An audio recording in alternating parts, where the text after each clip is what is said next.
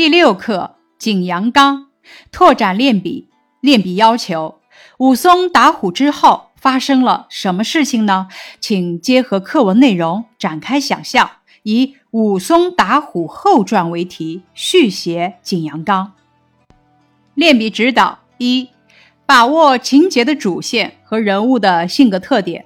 武松在上景阳冈前，没有听店家的劝告，独自上冈，并且赤手空拳打死了一只吊睛白额虎，然后一步步的挨下岗来。那么，在他下岗的过程中，会发生什么事呢？武松会遇到什么人呢？还会不会又碰见另一只老虎或者饿狼呢？如果他回到店里，又会发生什么呢？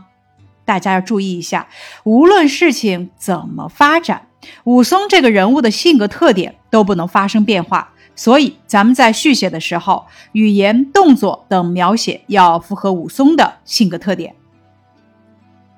二，根据课文内容展开合理想象。本次练笔是续写，重点是对照课文内容展开合理的想象。想象一下，武松打虎之后可能会发生的事情。如果武松再次遇见一只老虎，他会怎么对待？还会像课文中一样，用同样的方式再打死一只老虎吗？假如他回到店里，和店员又会有怎样的对话？他会感谢店员的忠告吗？别人会相信老虎是武松赤手空拳打死的吗？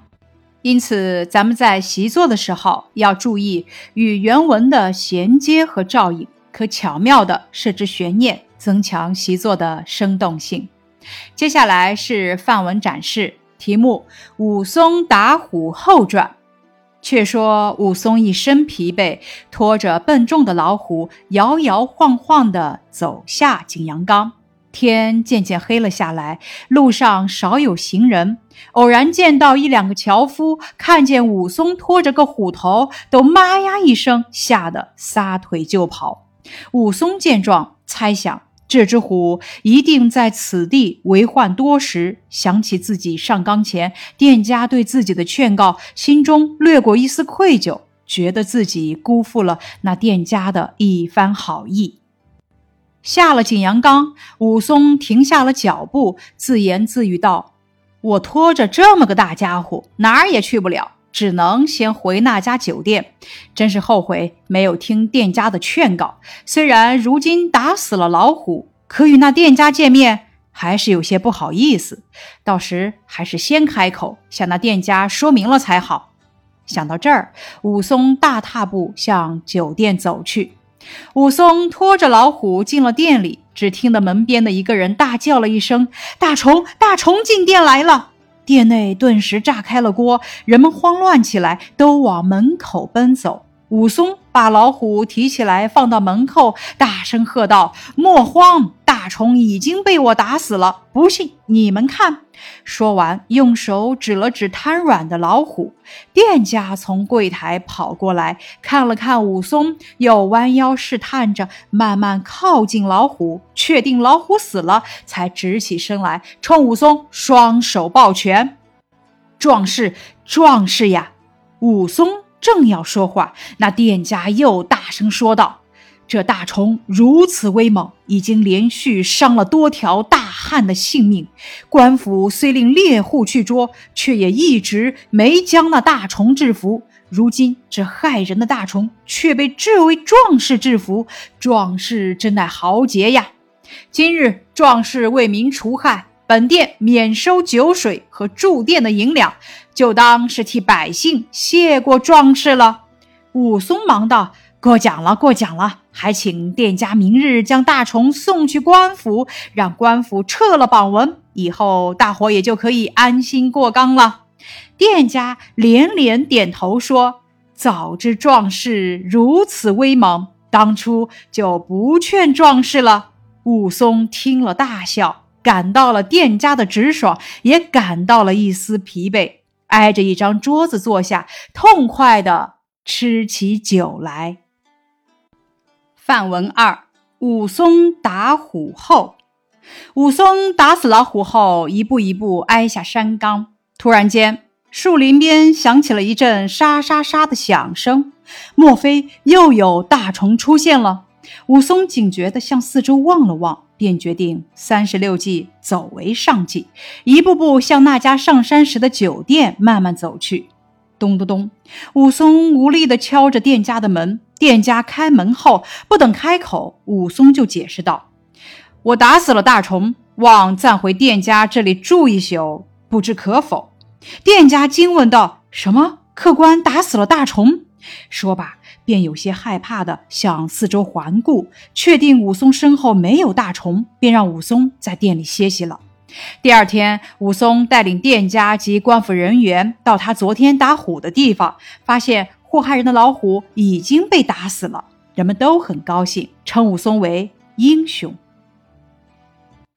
接下来，咱们看一下拓展阅读理解题目：林教头风雪山神庙节选。林冲把被卷了，花枪挑着酒葫芦，依旧把门拽上了锁，朝那庙里来。进了庙门，再把门掩上。旁边只有一块大石头，倔强过来靠了门。进入里面看时，殿上塑着一尊金甲山神，两边一个判官，一个小鬼，侧边堆着一堆纸，团团看来又没灵舍，又无庙主。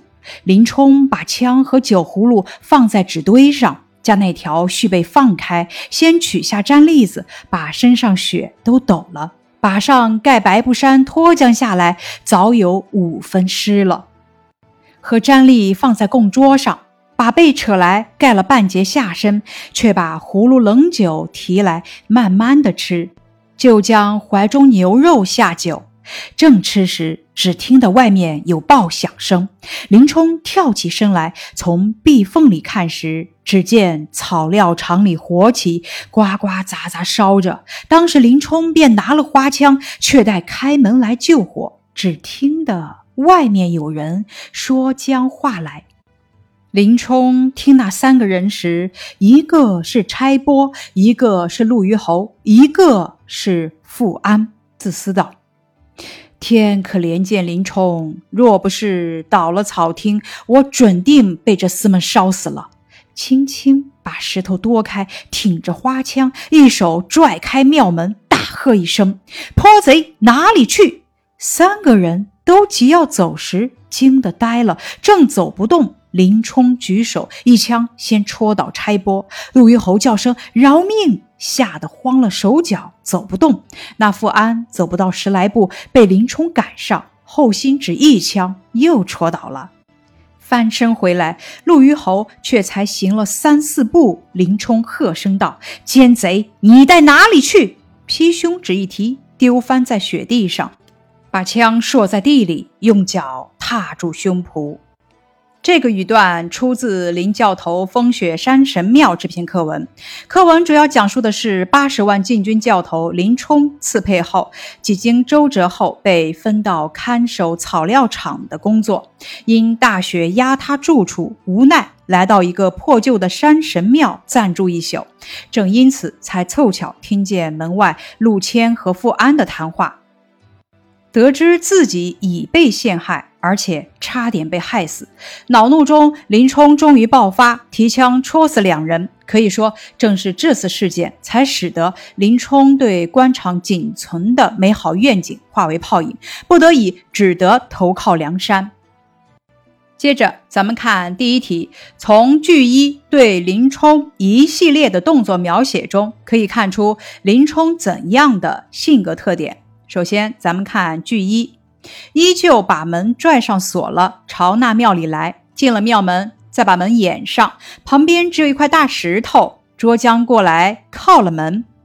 这题考察的是对重点句子的理解。从这句话中，对林冲的一系列动作——拽上锁、进了、掩上、捉将过来、靠了的描写中，咱们可以看出林冲具有安分守己、循规蹈矩的性格特点。因此，本题的参考答案，从句一对林冲一系列的动作描写中，可以看出林冲具有安分守己、循规蹈矩的性格特点。接着看第二题，句二属于什么描写？其作用是什么？咱们看句二是进入里面看时，殿上塑着一尊金甲山神，两边一个判官，一个小鬼，侧边堆着一堆纸，团团看来又没邻舍，又无庙主。这一题依然考察咱们对重点句子的理解。回答问题时，咱们先看了文中的这句话。是对环境的描写，作者这样写，其作用呢是渲染气氛、烘托人物、推动情节的发展。因此，本题参考答案如下：句二属于什么描写？其作用是什么？是环境描写，其作用是渲染气氛、烘托人物、推动情节的发展。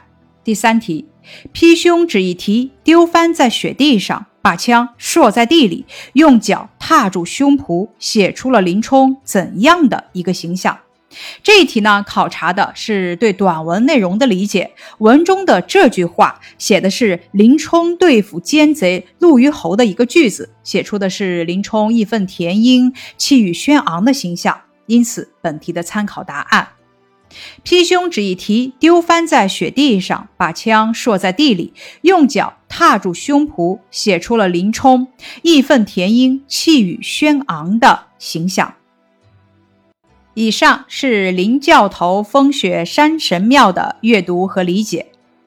接下来的这篇阅读是鲁智深拳打镇关西。鲁达一次在茶坊吃茶，结识了史进，因久闻其名，便请他到酒楼喝酒。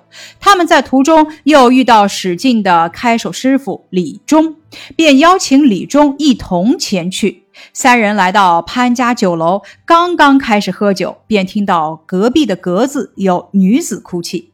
鲁达询问原因，却得知是民女金翠莲被恶霸镇关西强娶后抛弃，而所谓的镇关西却是状元桥下杀猪卖肉的郑屠。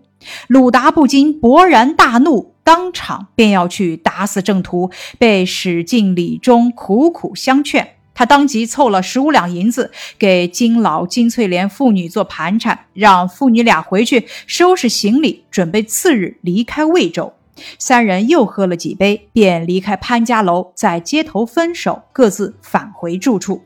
鲁达次日一早便赶到金氏妇女投宿的客店，安排他们安全的离开，直到金氏妇女已经出城走远，方才离开客店。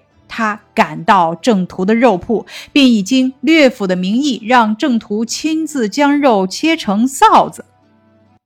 郑屠先切十斤精肉，又切十斤肥肉，整整忙活了一个早晨，却被告知还要再切十斤软骨。郑屠这才知道鲁达是在戏弄自己，恼怒之下抄起刀便去和鲁达拼命。结果被鲁达一脚踹倒，鲁达怒骂郑屠，连打三拳，竟失手将其打死。他见情势不妙，一边声称郑屠诈死，一边迅速离开现场。郑家发现郑屠已死，便到官府告状。外面官兵搜捕，鲁达无处可去，只好跑到五台山出家避难，其法名鲁智深。这个语段选自《水浒传》。《水浒传》这部小说是中国四大名著之一，是一部以北宋末年宋江起义为主要故事背景，类型上属于英雄传奇的章回体长篇小说。文段描写的是鲁提辖拳打镇关西的情节。咱们看第一题，根据拼音在文中的横线上写出正确的词语。这题考察的是根据拼音写词语，结合语境理解，应该为勃然大怒、盘缠、恼怒。第二小题，联系上下文理解词语“苦苦相劝”是什么意思？联系上下文理解后，“苦苦相劝”的意思是文中指史进、李忠反复劝说鲁达不能冲动。第三题，读了这个故事，你觉得鲁达是个怎么样的人？鲁达是个什么样的人呢？这题考察的是咱们对人物形象的分析。从鲁达不禁勃然大怒，当场便要去打死郑屠，咱们可以知道，鲁达是个嫉恶如仇、见义勇为的人。从他见情势不妙，一边声称郑屠诈死，一边迅速离开现场，可以知道鲁达粗中有细、有勇有谋的性格特征。因此，本题的参考答案读了这个故事，我觉得鲁达是个嫉恶如仇、见义勇为、粗中有细、有勇有谋的人。接下来的拓展知识是《水浒传》的相关链接、人物及典型情节：武松行者，景阳冈打虎，斗杀西门庆，醉打蒋门神，大闹飞云浦，鲁智深花和尚。拳打镇关西，倒拔垂杨柳；大闹野猪林，大闹五台山，单打二龙山。吴用智多星，智取生辰纲，双用连环计，使时迁道甲，转金陵吊挂。林冲豹子头，误闯白虎堂，刺配沧州道，风雪山神庙，雪夜上梁山。好书推荐。书名《水浒传》，作者施耐庵，元末明初小说家。内容简介：《水浒传》是在大宋宣和仪式及有关话本故事的基础上。再创作而成，全书围绕官逼民反这一线索展开情节，介绍了一群不堪暴政欺压的好汉揭竿而起，聚义水泊梁山，直至接受招安，致使起义失败的全过程。推荐理由：小说高潮迭起，语言生动活泼，可读性强，是中国长篇侠义小说的鼻祖。书中展现了一批聚集江湖、行侠仗义的绿林好汉的独特性格和这批好汉被逼上梁山的曲折经历。一百零八个英雄好汉，每个人都有各自的特点，人物的迥异性格被刻画的惟妙惟肖。以上是《景阳冈》这篇课文的学习内容，感谢你的收听。